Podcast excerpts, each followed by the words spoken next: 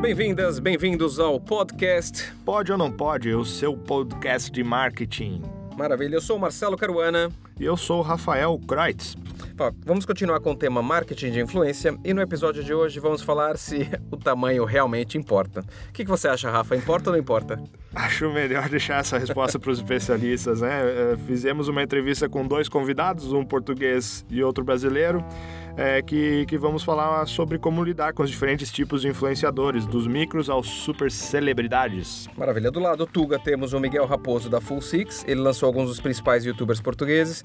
E do lado Brazuca temos o Leandro Bravo da Celebrities, é uma empresa especialista em microinfluenciadores. E o mediador do encontro é o nosso super Uguru, Hugo Pascoal. Sem mais delongas, vamos começar o episódio de hoje. Mr. Cabra, solta o som! Olá, sejam muito bem-vindos a mais um Egoi Experience. Uh, temos uh, vindo a falar sobre marketing de influência. Hoje vamos ter uma outra sessão que vai incidir mais sobre os tipos de influenciadores que existem. Uh, cada vez mais existem, com, com o crescimento do número de utilizadores e com cada vez mais redes sociais, existem cada vez mais influenciadores uh, de, de, vários tipos uh, e justamente o crescimento, o crescimento destas redes sociais, o número de utilizadores, acabou por propiciar o aparecimento de, de influenciadores uh, com menos seguidores, mas, mas já vamos falar falar um pouquinho sobre isso, sobre os vários tipos de tentar perceber que tipos de influenciadores é que existem, se qualquer pessoa pode, enfim, ser um acabar por ser um influenciador, enfim, temos aqui uma série de, de questões para debater e para isso tenho aqui hoje o, o, o Miguel Raposo da, da Full Six e o Leandro da Celebrities. Um, melhor melhor uh, eles próprios do que eu para, para, para falar sobre eles e para, para se apresentarem e falar um bocadinho sobre aquilo que estão a fazer agora. Portanto, passava então uh, a palavra aqui ao Miguel. Podes então apresentar, Miguel. Sim, pronto, como eu sou o meu nome é Miguel Raposo, como tu bem disseste, Uh, trabalho já em marketing de influência há cerca de em Portugal há cerca de 10, 12 anos, calhar já, já um bocadinho mais desde mesmo do início. Um, ehm, já tive duas agências de, de, de influenciadores. Pronto, criei a primeira agência, a Milnar, na altura, que pouco ainda a palavra influenciadores ainda nem sequer existia, muito a gerir blogs e toda essa parte. Começou a transformar tudo que eram figuras públicas de televisão a, a, potenciar o seu, o seu digital, que era algo que não se fazia na altura. Pronto. Entretanto, abri mais outra agência a seguir a essa, uh, mas uh, acabei por sair há, há cerca de um ano do, da questão de agências, porque é, é, muito complicado gerir pessoas gerir, neste caso, influenciadores, é algo que dá uma dor de cabeça enorme. Então tive um ano uh, aqui a trabalhar um bocadinho mais a parte da estratégia com as marcas e hoje em dia assumi o lugar então, na direção de, de marketing de influência da Full Six, e faço todo o trabalho com influenciadores para as marcas, ou seja, criamos desde o início, desde a raiz, um projeto para uma marca, seja McDonald's, seja, seja PlayStation, é tudo pensado desde o início qual seria a pessoa certa para aquilo, que influenciador é que funciona, e nós desenhamos tudo em função dele, de, de maneira a quase que não existe um guião, não existe uma fórmula para ele, porque é tudo tão pensado para ele que ele, na verdade, tem que ser só o que ele é, tem que ser sempre genuíno e autêntico, e, e eu acho que a forma mais correta hoje em dia de trabalhar com os influenciadores é, não é de lhes dar um briefing no que é que eles têm para fazer, mas de lhes dizer ao passar uma campanha que é a cara deles. Porque é um bocadinho isso que a gente tenta fazer na, na Full Perfeito. Leandro. É, legal. É, um dinossauro aí na área de influência junto comigo também. É, trabalho com marketing de influência há bastante tempo, deve estar beirando aí aos 11 anos também, quando nem era chamado de influência, era blogs, twitters e twitteiros e tudo mais aqui no Brasil.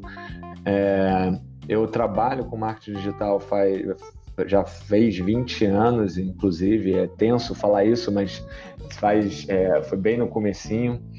E trabalhei por diversas agências grandes, cuidando de, de diversas é, campanhas de, de influencers para as marcas, e faz três anos que é, junto com, meus sócios, a gente criou a Celebrities, que é uma plataforma, uma startup de marketing de influência hoje, que ela tem uma plataforma proprietária é, para poder fazer a captação dos influenciadores. Nessa, nessa plataforma, é, pegando esse clichê de startups, mas é como se fosse um Uber de influenciadores. É, a gente não precisa que nenhum influenciador se cadastre na plataforma, nós criamos algoritmos que conectam as redes YouTube, Instagram e coleta todo mundo que é do Brasil, né? A gente está hoje aqui no Brasil, é, do Brasil para dentro da plataforma e por alguns filtros proprietários nossos a gente exclui e mantém uma base qualificada. Então a gente tem hoje uma base de mais de 60 mil possibilidades de contratação dentro dessa ferramenta. É, essa base já é qualificada pelos filtros que nós colocamos e dentro dessa ferramenta a gente meio que, que é como se fosse um Google com várias informações de, dos influencers em matéria de não só de de informações sobre o público que eles possuem, que é, é a forma muito é, é, mais assertiva de pensar numa campanha para grandes empresas, como sei lá, P&G, que a gente tem diversas grandes empresas trabalhando aqui com a gente, mas a gente também pega interesses da audiência, do tipo, às vezes tem um influenciador que é exatamente igual ao outro, só que o influência, o interesse do, do conteúdo do público é ele, ele é um pouquinho diferente. Às vezes ele tá, gosta mais de ver cosméticos do que, sei lá, moda, e aí isso faz uma diferença também para o resultado da campanha. A gente tem, trabalha muito num pilar aqui internamente de, de compliance, de transparência e resultado. A gente é, foca em campanhas com resultados e a gente acredita que esse é o futuro para o marketing de influência. Perfeito. Vocês falaram aí em, em dois aspectos muito importantes uh, que são, o Miguel falou na, na autenticidade, não é? Na, na, na necessidade de, de de fazer com que, que os influenciadores até façam uh, uma espécie de cocriação de conteúdo, não é? que participem ativamente e que não sejam, sejam eles próprios, não é? Uh, obviamente que tem um briefing, mas, mas uh, que aquilo que, a, que o anunciante ou que a marca tenta transmitir que seja pela voz deles e não tanto pela voz da marca, não é? Um, e há a questão também que referiste referiste a um outro aspecto, um outro aspecto que é a transparência, né? E a transparência acaba, é, acaba por ser também uh, um bocadinho isso, e, e, até por isso é que já começam, tanto em Portugal como no Brasil, a surgir algumas, algumas, alguns códigos de conduta, não é? já existia um código da publicidade, agora vai haver vai começando a haver também um código de conduta e uh, vamos ter uma sessão especificamente para, para falar sobre isso. Um, uh, eh, por isso já adianto que uh, a última sessão será justamente sobre uh, as leis, as regras e boas práticas que, sobre as quais se devem agir tanto, as, tanto os influenciadores como as agências, as plataformas e os próprios anunciantes. Mas o foco do nosso, da nossa sessão aqui era falar sobre os tipos de influenciadores, por isso vamos começar pelo básico. Uh, então, afinal, neste momento, que tipo de, que tipo de, de influenciadores é que existem? Já ouvi falar em macro-influenciadores, em celebridades, em micro-influenciadores, em embaixadores de marca, brand lovers. Uh, este é todo o ecossistema de influenciadores que existe. Como é que isto funciona, Miguel? É, é assim, eh, olhando aqui para a realidade de Portugal e do Brasil, eh, quando tu dizes o micro ou o nano, são coisas diferentes. Pronto, eu no estive reunido com, com uma empresa e que me disse que 100 mil seguidores no Instagram no Brasil pode ser considerado micro e em Portugal não é de certeza, não uh, Por isso isto é tudo relativo, tem tudo a ver com, com o mercado, eu continuo a acreditar cada vez mais que o mais importante no meio disto tudo é mesmo o engagement que aquela pessoa traz. Eu acho que o que está a acontecer, o fenómeno está a acontecer é que os micro os mais pequenos começam a ter muito mais sucesso porque de facto estão muito mais ligados às pessoas e são muito mais reais um, enquanto cada vez os, os influenciadores maiores estão-se a afastar muitas pessoas. As Instagrams utilizam filtros de, de, de, para ter um moral bonito, estão-se cada vez a afastar mais. Eu acho que está tudo a começar a ficar tão pouco autêntico, por isso é que os, os micro e os nanos e os influenciadores mais pequenos começam a ter tanto sucesso, exatamente porque, por enquanto, ainda são os reais, são aqueles que são de facto verdadeiros. Uh, há, salvo raras exceções, pessoas que trabalham em televisão ou que têm algum impacto mais forte, acabam por ter algum comportamento nas redes sociais, mas de resto, eu acho que o caminho começa a ser um bocadinho. Os, os grandes influenciadores estão a começar a perder muito terreno porque já, as pessoas já não acreditam naquilo.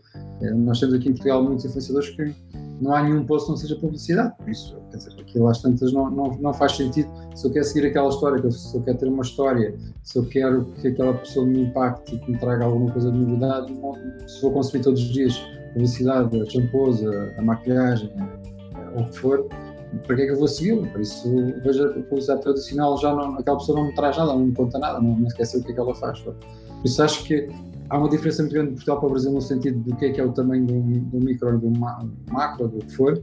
Um, mas efetivamente, eu acho que as coisas funcionam de forma idêntica. O digital uh, dá muito dinheiro. O digital, um ator, de certeza que eu tive esta conversa há pouco tempo, no Brasil, ganha muito mais dinheiro no digital do que em ser ator. E o digital acaba por ser a sua grande ferramenta de, de onde vai ganhar dinheiro. Mas se não a trabalha bem, se, se começa a ser mais do mesmo, rapidamente também cai, também cai no, no esquecimento. E as marcas acho que precisam de ver resultados. E, e é errado continuar a achar que uma marca quer ter 50 mil likes numa foto, quando aquilo na realidade pode não significar nada, não é? E nós temos muitos casos de, de influenciadores com um milhão de seguidores, mas com um engagement tão baixo que um, com 20 ou 30 mil seguidores consegue atingir tantas pessoas de forma muito mais eficaz. Por isso, um, hoje em dia, principalmente falando concretamente do mercado português, há uma tendência para trabalhar com pessoas abaixo dos, dos 100 mil seguidores, uh, porque são muito mais reais e muito mais autênticos muito mais fáceis. E, e, e é, disseste um aspecto importante, e claro que isto depende muito da. E é também, também por isso que eu, que eu faço questão de trazer aqui duas, duas visões diferentes e, e, e duas visões e, e dois, uh, duas pessoas com experiência em mercados diferentes, não é?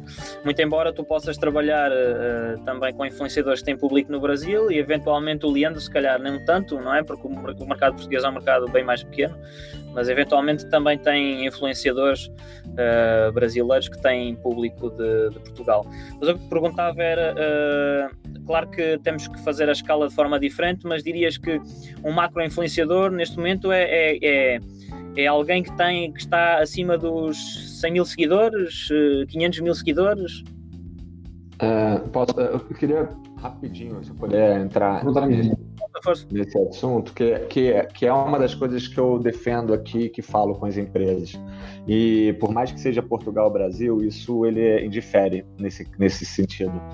É, não tem como dar um parâmetro do que é micro, macro, médio influenciador. É, primeiro porque quem define isso é a categoria. Quase que é, o, o, Miguel trouxe essa, essa situação é, sobre a, as diferenças dos países, né? Portugal, Brasil, como se fosse uma categoria.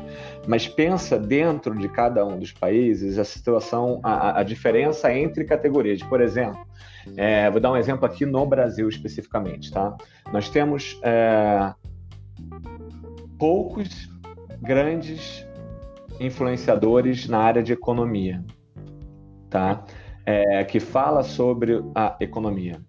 Só que esses grandes, comparado, por exemplo, a uma área de humor ou beleza ou game, é, eles são médio para baixo. Mas na categoria de economia, eles são macros. É, inclusive, uma, uma dessas pessoas ela, ela já é até celebridade e ainda assim ela é, perto das outras categorias, é, média influenciadora digital. Então, é, sempre quando eu vejo é, é as pessoas colocando e determinando um, um padrão, é, eu, eu, acho complicado porque o padrão ele precisa estar relacionado a como que aquela categoria é naquele local.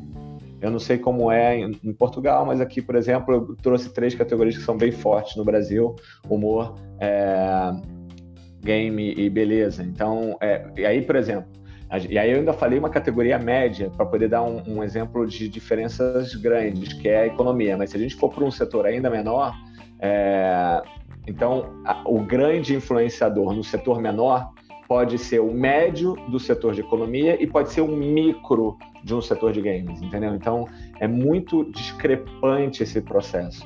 É, mas, obviamente, que é, identificando qual é a categoria, se coloca os padrões daquilo que se considera micro, médio e grande.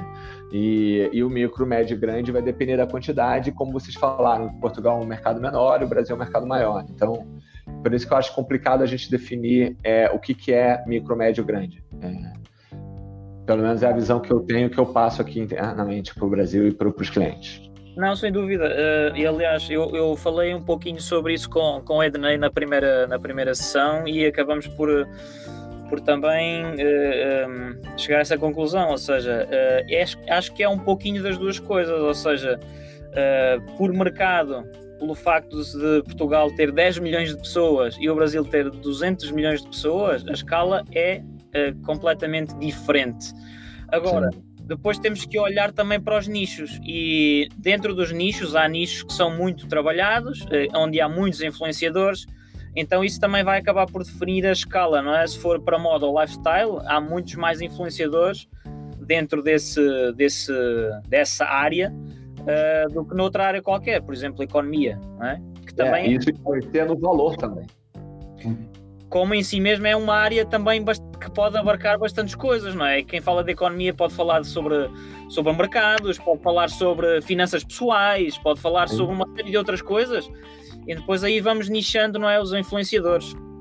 É, e se calhar eh, depois acaba por também uh, caber aos influenciadores também se saber uh, posicionar dentro de dentro de um determinado nicho uh, e dentro de uma determinada área que é âncora, não é? Uh, é um bocadinho por, por aí, mas dizia, estava a perguntar ao, ao Miguel há bocado que qual é que seria realmente dentro dos padrões de Portugal e do mercado de Portugal? Eu sei que tu, tu geres e, e trabalhas bastante com, com alguns youtubers uh, portugueses. Uh, no Na Agonia, por exemplo, estou-me a lembrar dele do Once, não sei se trabalhas com ele também, mas são, são influenciadores portugueses que têm na faixa dos 1 milhão a 3 milhões de. Uh, no caso do ano, os maiores influenciadores portugueses têm mais de 5 milhões de, de subscritores, no caso do YouTube, em que mais de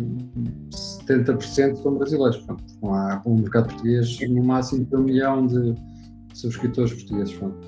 E o incrível realmente o que se passa hoje em dia deixou de ter algum problema com a língua, deixou de ter algum problema de, de tanto faz, querem consumir conteúdo, se vem em português de Portugal ou português do Brasil é indiferente. Quer dizer, um, as coisas hoje em dia estão muito. Acho que Portugal e Brasil fundem-se muito neste lado. E só, só, só aqui para concluir, eu concordo exatamente com, com o que tu tinhas dito há pouco da, da questão de ser micro ou macro. Eu, para mim é um bocado indiferente. Quando um cliente me diz que quer trabalhar com micro, é, é indiferente o que é que é um micro, depende do que é que ele quer trabalhar. Não é? Então, se eu quiser vender seguros de saúde é uma coisa, se eu quiser vender gelados é outra. Muitas marcas em Portugal ainda nem sequer sabem o que é que é uh, influenciadores é, quanto mais eh, ainda estar a explicar que não vale a pena ir para um muito grande ou não vale a pena porque aquilo não, não toca no, no mercado dele. O grande problema em Portugal passa-se ainda muito aí, o resto do Brasil não tanto, se calhar, mas que o, o marketing de influência está na moda, toda a gente quer trabalhar marketing de influência, mas uh, não sabem como e, fazem da forma completamente errada, porque querem utilizar eh, influenciadores e toda a gente quer ser influenciador e também não sabem o que é que vão fazer. Uh, e para ser influenciadores, eu acho que o, o principal, muitas vezes, esquecem que realmente eu, para, para, ser influenciado por aquela pessoa, preciso que ela me diga alguma coisa. E não é porque ela tem fotos bonitas que me vai vender um produto ao, outro. Pronto. Eu acho que é muito esse o trabalho que ainda se vai fazendo aqui. Um, eu acho que o Brasil ainda está um bocadinho, já, está um bocadinho mais à frente e, e com esses problemas mais ativos, que é de facto influenciadores que aparecem de um momento para o outro e vezes tem saber porque, porque é que ele conta para, para nós seguirmos uma marca vender uma, para criar uma história. Não é? Exato. E eu, eu, eu, a questão queria fazer também tem um bocadinho a ver com isso. Uh, estamos a falar de micros, macros, influenciadores e, e, que, e da forma como, como é determinado isto também é muito importante, porque assim, pelo que eu vejo, não é a minha área, marketing de influência não é toda a minha área, apesar de já ter trabalhado com muitos, muitos influenciadores, mas o que eu percebo e sinto do mercado é que eh, as marcas ou os anunciantes, quando procuram fazer isto, olham muito para os números, para os números de seguidores, não é? e não tanto para o engagement.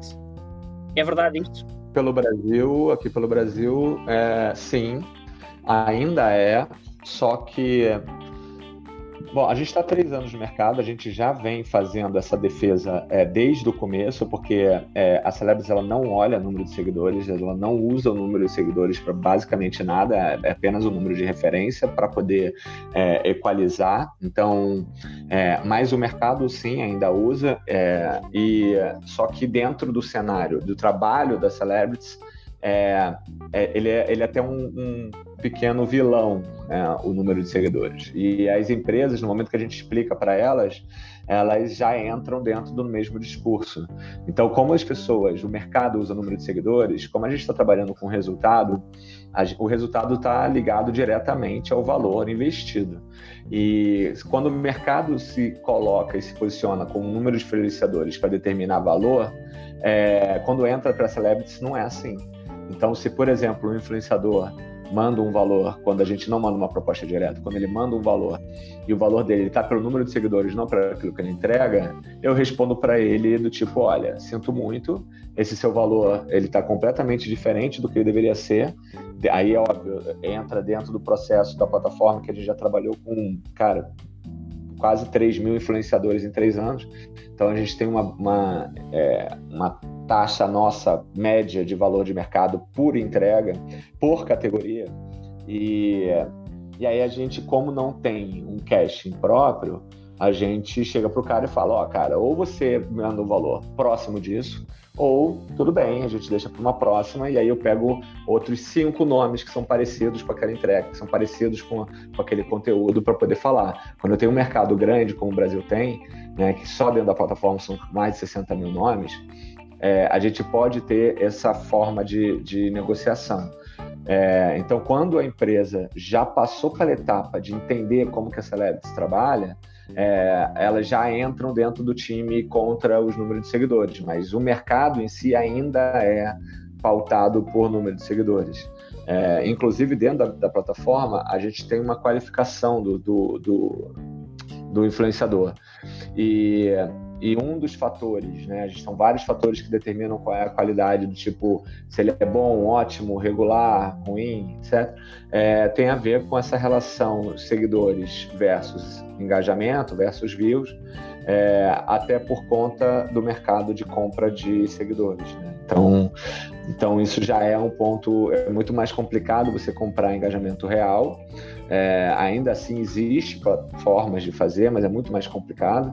É, então, a plataforma hoje ela já consegue identificar os números de seguidores é, falsos, né? não número, mas que existe essa possibilidade, como também o engajamento é, supostamente falso que possa estar naquela conta. Isso tudo para auxiliar é, nos nomes que vão ser escolhidos e nas entregas e no resultado, na, naquele processo que eu te falei da, do compliance e da transparência. Ok. Miguel, isto também imagino que seja um bocadinho assim uh, uh, em Portugal. Ainda se olha muito para, para os números de seguidores, não é? Sim, olha-se muito para os números de seguidores, eh, não, não se olha. Nós temos aqui vários casos de pessoas que têm 200 mil seguidores e depois têm 100 likes por foto, percebes? YouTube. Hoje em dia é tão fácil comprar, é fácil comprar, como também é fácil perceber que aquilo é falso. Pronto.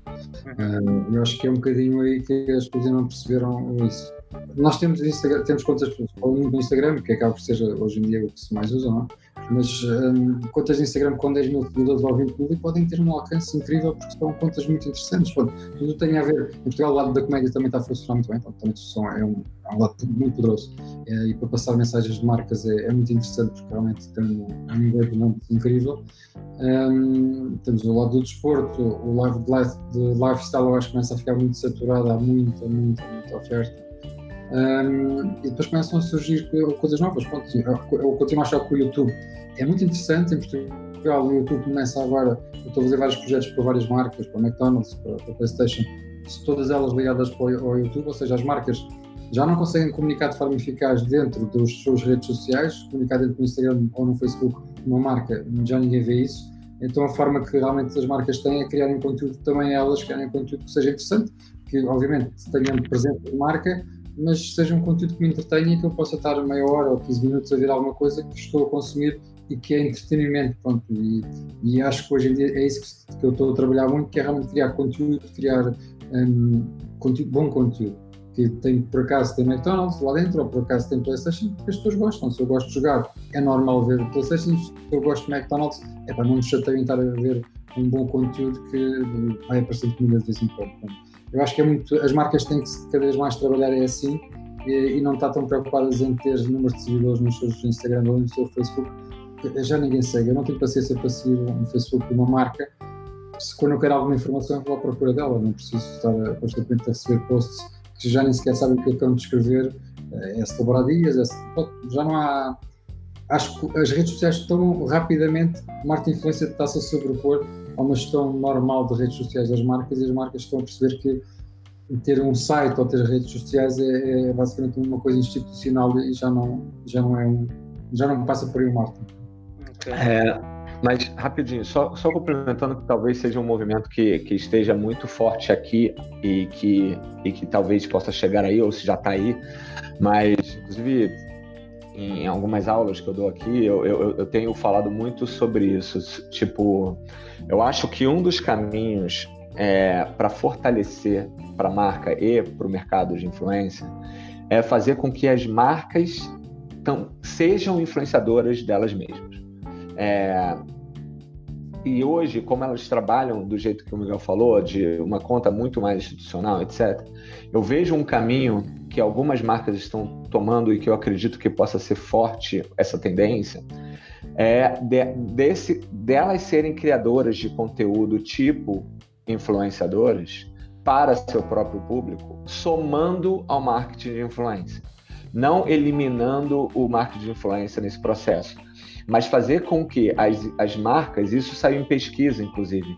É, teve um dado de uma pesquisa, depois até enquanto é, daqui a pouco eu abro aqui a minha aula, que é as pessoas elas querem seguir as marcas que gostam, só que ao mesmo tempo, as marcas que elas gostam não postam conteúdo de qualidade suficiente. Então, no momento que as empresas começam a identificar isso, começam a criar conteúdos da forma como o público dela quer consumir, da forma como os influenciadores daquele público dela fazem e façam com que ela tenha uma proximidade maior com o cliente, mas de forma diferente, ainda, ainda assim como marca, é, a gente pode haver um pode, pode se tornar um agregador diferencial dentro do mercado tão competitivo de influência.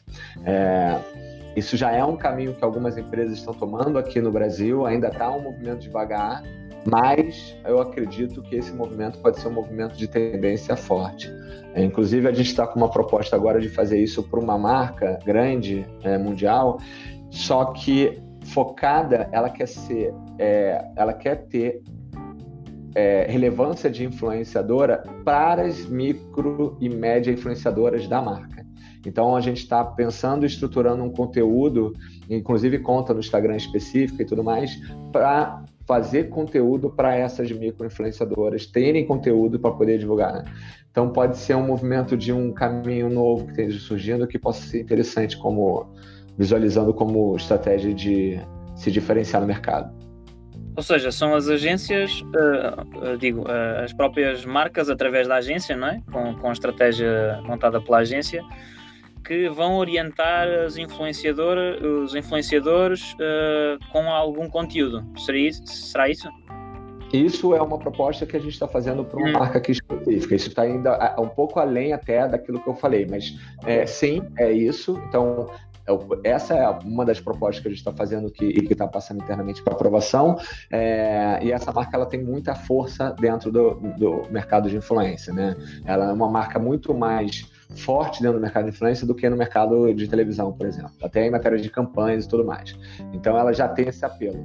Mas no geral é a marca poder ter um conteúdo significativamente relevante para que os consumidores deles é, se sintam é, felizes de estarem acompanhando e seguindo aquela marca dentro das redes. Então, em vez de fazer somente um tipo, olha aqui nosso vídeo promocional, compre aqui o nosso perfume, sei lá, ou compre aqui alguma coisa, é, trazer um conteúdo que seja o conteúdo que as pessoas que querem consumir e que a marca está ali trazendo como branded. É, existe um banco aqui, né, o Bradesco, que é um dos maiores bancos, que é, ele já faz um pouco dessa, dessa, dessa parte. Então, por exemplo, é, dentro dos canais deles, eles levaram é, é, influenciadores para Lollapalooza, que é um grande festival. E aí esses influenciadores criaram conteúdos de bastidores, de, de, de como que foi o show, é, debatendo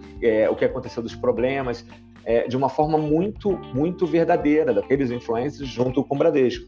E aí o Bradesco se apropriou desse conteúdo e, indiferente dos influenciadores, eles começaram a postar os conteúdos temáticos. Então, quer dizer, as pessoas começaram a enxergar o Bradesco como é, uma, um, na conta dele como um conteúdo relevante para aquilo que ele quer ver, que é, por exemplo, informações sobre música, festivais ou algo do tipo.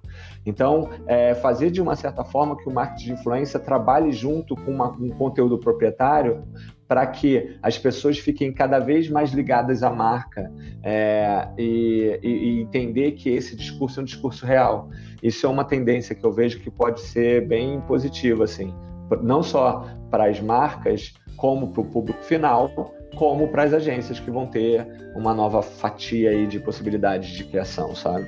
Mas isso, isso é o que acontece também, também em Portugal. Tu antes tinhas um, um, programa de televisão, normalmente antes dizia sempre este programa de televisão é patrocinado por. Tinhas uma marca que pagava o programa de televisão com, com, com o anúncio antes, com os anúncios no meio. Neste momento a diferença é que a própria marca, que se calhar até com muito menos dinheiro, consegue criar conteúdo uh, dentro dos seus próprios canais. Pronto. E eu acho que isso é o, é o que faz todo o sentido. É, efetivamente, as marcas. E há outra coisa para mim que, que é uma opinião minha, eu acho que rapidamente já não existe. Houve uma altura que se dizia uh, era marketing, e, ou então é marketing digital, e agora é marketing de influência. Eu acho que uh, é a mesma coisa, uh, marketing é marketing.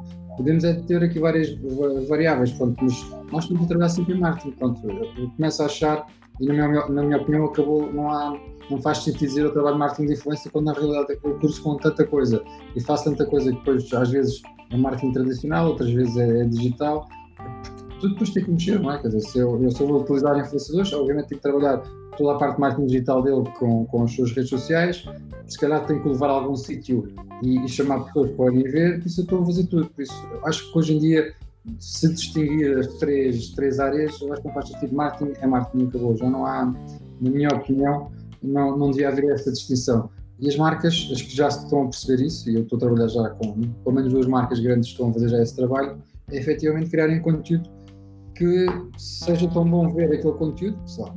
Um exemplo comum a Portugal e o Brasil, a Porta dos Fundos, não é? A Porta dos Fundos estiver a passar no canal de YouTube da Vodafone, as pessoas veem a mesma, porque é um conteúdo bom, está dentro de um canal de uma marca, mas não interessa, mas é um conteúdo que é fornecido por aquela marca. Eu acho que é esse o caminho hoje em dia, é esse, é as, as marcas terem, criarem conteúdos que façam sentido para, para, a sua, para a sua marca, como é óbvio, mas que sejam criados por pessoas e não, por influenciadores neste caso, e não diretamente por criativos que, que fazem outdoors e fazem tudo o resto. Acho que há um trabalho muito grande ainda a ser feito, mas o caminho é, é, tá, tá já, já, já está aí, já está mesmo a aparecer tudo isto. Sim, e, e acaba porque uh, uh, as próprias, a própria mídia tradicional, é? as televisões principalmente, uh, percebem que têm que se voltar rapidamente para, para plataformas de streaming e, e, para, e para o digital. Porque isso vai permitir segmentar muito mais, não é? é, essa, é essa magia que tem o digital. E, e falando em, em marketing digital, mas como tu dizes bem, eu partilho essa opinião Uh, marketing é marketing, ponto final. Agora, claro que o marketing uh, apropria-se às vezes de alguns termos para porque fica mais bonito, porque, porque se consegue identificar melhor o que é que é aquele tipo de marketing, uh, para quem não está muito dentro, dentro do mercado, mas uh, é, um, é um pouquinho por aí que também uh, que as marcas uh, estão a começar a olhar e depois acabam por puxar também a mídia tradicional para aqui, porque um, as marcas anunciantes percebem que têm que muito mais do que fazer publicidade uh, e isso ao nível dos influenciadores acho que conseguem massificar a mensagem não é? Ao nível das celebridades mas depois quando querem contar uma história quando querem criar conversa uh, uh, vão, vão mais para para influenciadores que, que sejam autênticos e que, e que tenham essa, essa capacidade, essa autenticidade e, e que consigam uh, se identificar. Tocaste há bocado num ponto também muito importante, que é, que é a capacidade que os influenciadores têm de, de, de ser autênticos e contar as suas próprias histórias, e, e, é nisso que as pessoas cada vez mais acreditam e, e menos, e acreditam cada vez menos na nas, uh, nas celebridades, porque já sabem, eh, já identificam a publicidade ali, é? é? o mesmo que, eu estar na, na televisão e acabaram o programa e entrar publicidade, não é? Já sei que aquilo é publicidade, então vou passar à frente, não é? Estão ali a tentar vender alguma coisa e, a, e a, o, o, o grande a vantagem aqui da, deste, do marketing influência, seja o que for, de trabalhar com os influencers digitais, é a capacidade de contar histórias e de, e de envolver, envolver as pessoas. Um, eu queria também fazer aqui uma, uma outra questão. O Leandro, há pouco, acho que foi o Leandro que tocou nesse, nesse, nesse ponto. Como é que. Uh, e depois. Uh, como isto é tão, começa a ser uma área de negócio e começa a ser tão relevante, uh, é natural que uh, o marketing, as empresas, as agências já tenham visto isso como oportunidade de negócio, mas também as próprias pessoas acabam por ver que, juntando seguidores, uh, vem ali uma oportunidade também para elas próprias, enquanto influenciadores, de ganhar dinheiro, não é? Uh, e isso vai acabar por, uh, por dar origem aos tais, aos tais fake, influ fake influencers, não é? As, à compra de likes. como é que se identifica? Como é que se identificam estes fake influencers, estes, estes falsos influenciadores? Como é que se lida com, com isto? Aqui, aqui internamente a gente tem uma, uma métrica, né? A gente trabalha com a gente trabalha com algumas tecnologias para poder fazer, né? E, e, e, aí dentro dessas tecnologias, inteligência artificial, é, o, dentro dos robôs que, que vasculham é, os dados e, e, a criação do algoritmo, a gente tem um cálculo específico que, que ele varia de cada de nome para nome, mas que dá um, para a gente uma, um, um selo, tipo, ah, ele é um cara bom, ele é um cara ótimo, ele é um cara médio mas normalmente, como, como até o Miguel falou antes, é, é na hora da identificação de você pegar uma identificação pessoal do cara. Você entra, você tem uma, um, uma porcentagem que eu, que eu trabalho, sim. Ela não é, eu não sei como é que é para o mercado de Portugal, tá? Eu estou falando mais ou menos do mercado do Brasil, mas, por exemplo, é, para o YouTube, a gente faz uma comparação entre o número de, de engajamento que a pessoa tem nos vídeos dele dos últimos 30 dias e compara em matéria de porcentagem com o número de views. Tá? Então a gente até é, elimina o número de inscritos nesse cálculo, né? quando é feito, quando eu passo isso em aula para as pessoas fazerem de forma manual, comparado ao número de views, então para simplificar, o cara tem mil views e 100 comentários, ele é um cara bom. E a partir de cima, bom engajamento, tá? É, daí para cima ele melhora, daí para baixo ele vai indo para mediano até ficar ruim, tá? É, essa comparação, é, indo para o Instagram, a gente aí compara o engajamento com os seguidores e a nossa métrica aqui mais ou menos é entre 5% e 6%. É, 5%, 4%, 4 a 6%. Então, de 4 a 6% para cima de engajamento comparado ao número de inscritos, começa a ficar de, né, de que é bom para melhor e para baixo de que é bom para ruim. Eu acho que isso é uma forma simplória de conseguir identificar aquilo que é que pode ser legal ou não dentro daquele cenário, tá? Mas isso também varia de categoria, também varia de outras coisas, mas pelo menos é um norte que a pessoa pode ter. Então, no momento que ela visualiza que um cara ele tem sei lá, 100 mil inscritos e ele tem, sei lá, 500 likes é, ou mil likes, é, você já começa a entender que ele não teve. Ele teve grana para poder investir em compra de inscritos, mas não tem grana para poder manter é, o número de likes. Isso é, é uma coisa que precisa sempre ter uma olhada, porque pensa que tudo é investimento, né? É, o cara pode até comprar seguidores, inclusive eu, é, aqui internamente para minha equipe, eu falo para eles que não é para crucificar tanto aquele cara que comprou seguidores. Ele tá. É, pensa que de uma certa maneira, esse mercado é um mercado complicado, né? Um mercado que te exige muito. O cara, o cara quer tá precisando, aí tem um cara que cresceu mais, aí fica com uma, uma pressão, aí chega o mercado e fala para ele que ele não tem número de seguidores diferentes é, suficiente para entrar numa ação. Então é, ele cometeu o, o, erro de comprar, a gente tem que pensar mais para o lado humano das pessoas. A gente comete erros e isso é um erro. Só que, no geral, para o cara poder se manter dentro desse padrão, ele precisa comprar não só inscritos, como ele precisa comprar like, ele precisa comprar comentário. E isso tudo fica caro para ele fazer. Se ele for um cara rico, é difícil de identificar é, de forma em números, aí você tem que identificar é, mais no, na qualidade dos comentários e tudo mais. Mas, é, então fica fácil você identificar uma pessoa por conta disso, porque ele fica com uma discrepância tão gigante entre um número e o outro que, que até ele se sente mal depois, entende? É fácil, existem muitas ferramentas para se perceber efetivamente se são seguidores falsos ou não. Um, há algumas ferramentas, aquelas, principalmente no Instagram, de, de, seguir alguém, voltar a seguir, deixar de seguir, seguir, deixar de seguir. Pronto. Essas, na realidade, é um investimento que até pode trazer seguidores, mas aquilo é tão aleatório que os, seguidores, na realidade, depois não são seguidores é, que interessam, porque aquilo vai buscar toda a gente e não é um segmento que a gente quer.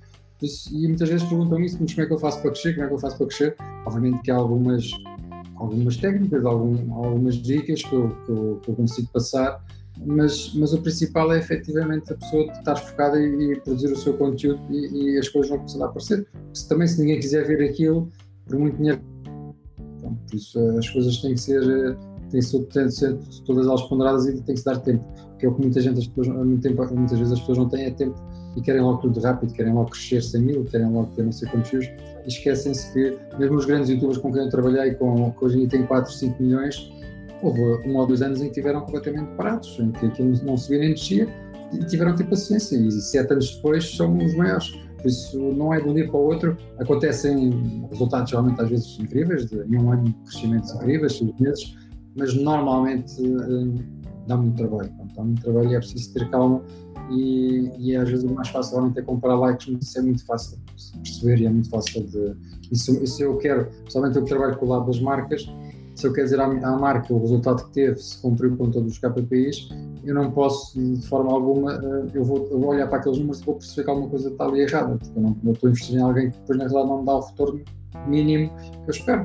Portanto, e para mim, a parte que, que mais que mais gozo me dá, efetivamente, é eu, ainda agora fiz um relatório para o McDonald's, em que ultrapassámos três vezes todas as nossas estimativas KPIs. Isso para mim é que é interessante, que é realmente eu estabeleço uma meta e entrego ao cliente muito mais do que isso, porque funcionou bem.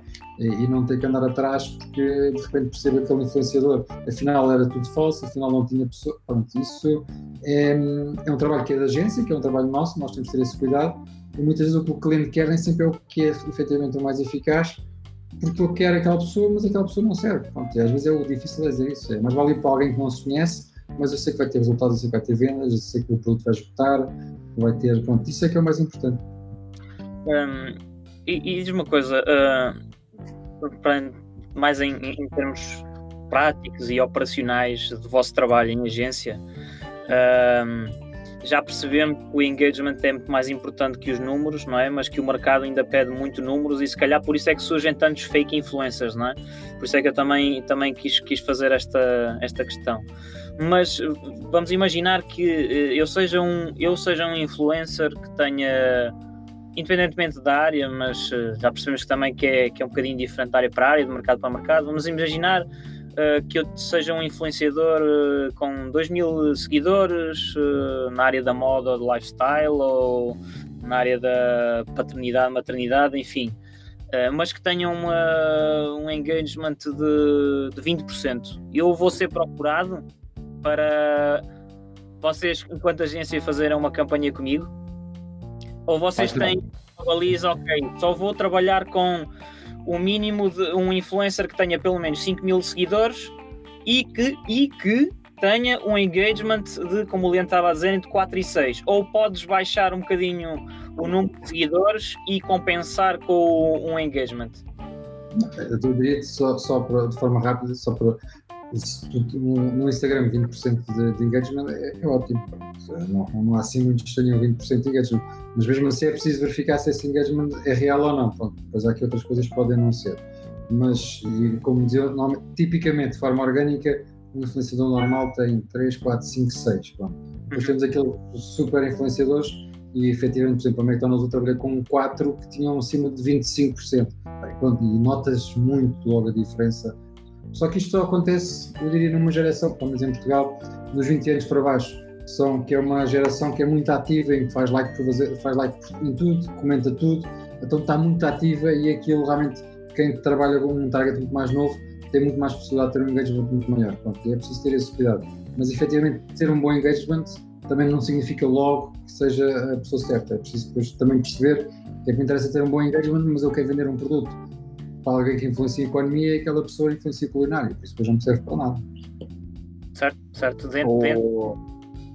É, o, a, gente, a gente aqui, como a gente trabalha muito com resultado, a gente meio que estabelece qual o resultado que a gente quer chegar, né? Então, junto com, com, com a marca, a gente cria um, uma, uma determinação do quanto que a gente quer chegar, não só de engajamento, mas depende muito do objetivo, né? Quando o objetivo é, é, conversão é uma coisa, quando o objetivo é awareness é uma coisa, quando o objetivo é engajamento é uma coisa, quando o objetivo é seguir a conta da marca nas redes é outra coisa. Então, mas normalmente a gente cria um, um cenário que a gente quer atingir. E aí é, a gente pode definir isso com o cliente diretamente. Tem vezes que a gente só trabalha com macro, tem vezes que a gente monta um time inteiro de médios, macro, médios e macros daquela, daquela marca específica, daquela categoria que, que a marca trabalha.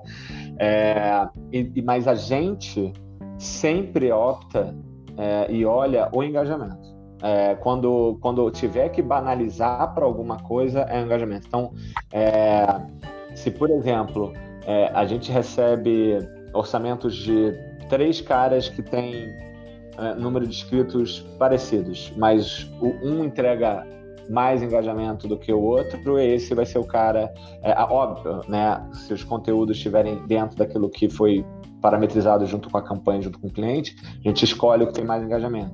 É, mas a gente já faz campanhas aqui excluindo o número de inscritos. A gente já chega e fala, a marca chega e fala, não, eu quero ter tanto de engajamento. E aí a gente já vai para o número de engajamentos, que é o que tu perguntou, né?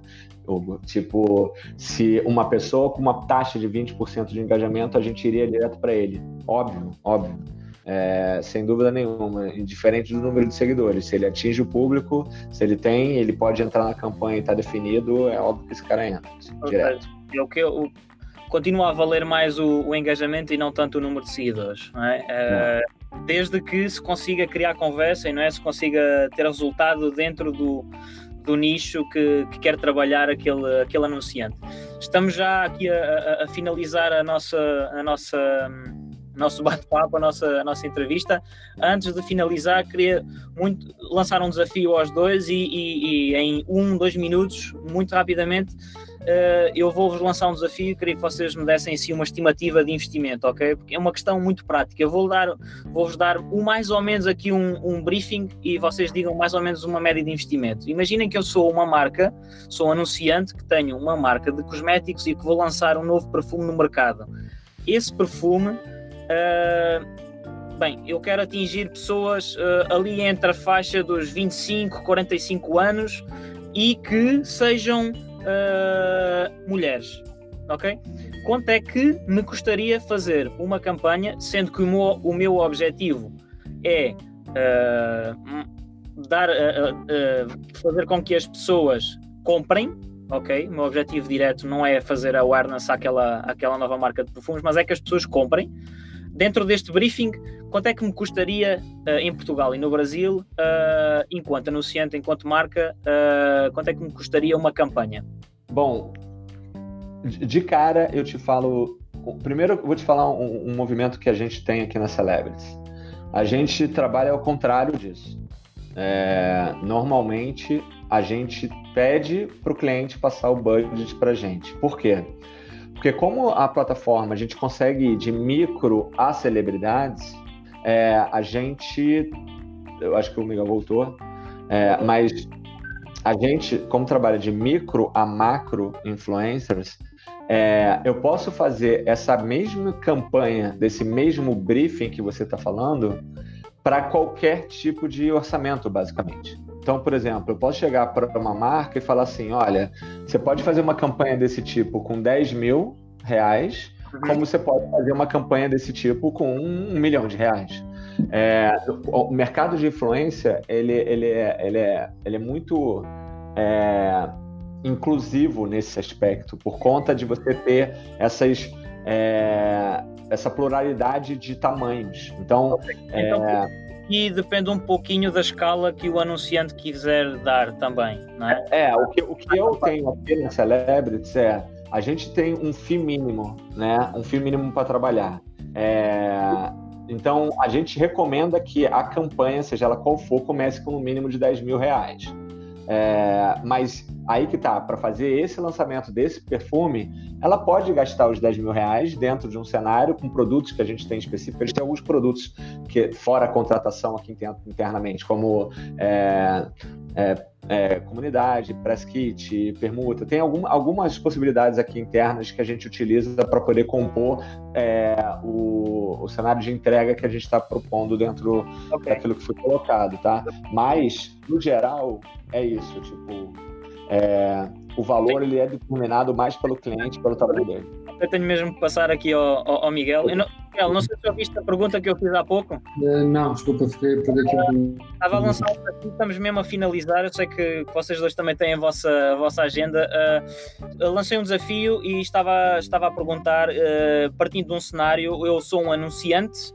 Uh, e, e, vou fazer aqui rapidamente o briefing. Eu estou a lançar, uh, estou na área dos, cosméticos e estou a lançar um, na, no mercado um novo perfume, uh, cujo target são mulheres entre os 25 e, 40, e os 45 anos. e o meu objetivo é vendas, ok? Não quero awareness, não, eu quero vendas. Quanto é que me custaria fazer uma, uma campanha em Portugal? É um bocadinho, é sempre, acaba por subjetivo, porque na realidade Normalmente eu faço ao contrário, pergunto ao cliente qual, quanto dinheiro é que ele tem para gastar, qual é o budget, e, e, depois em função disso eu calculo o que é que eu consigo alcançar. Portanto, é muito mais fácil fazer exatamente o contrário, que é quando um cliente não me dá um, um valor, eu posso ir ao, ao, que eu quiser, não é?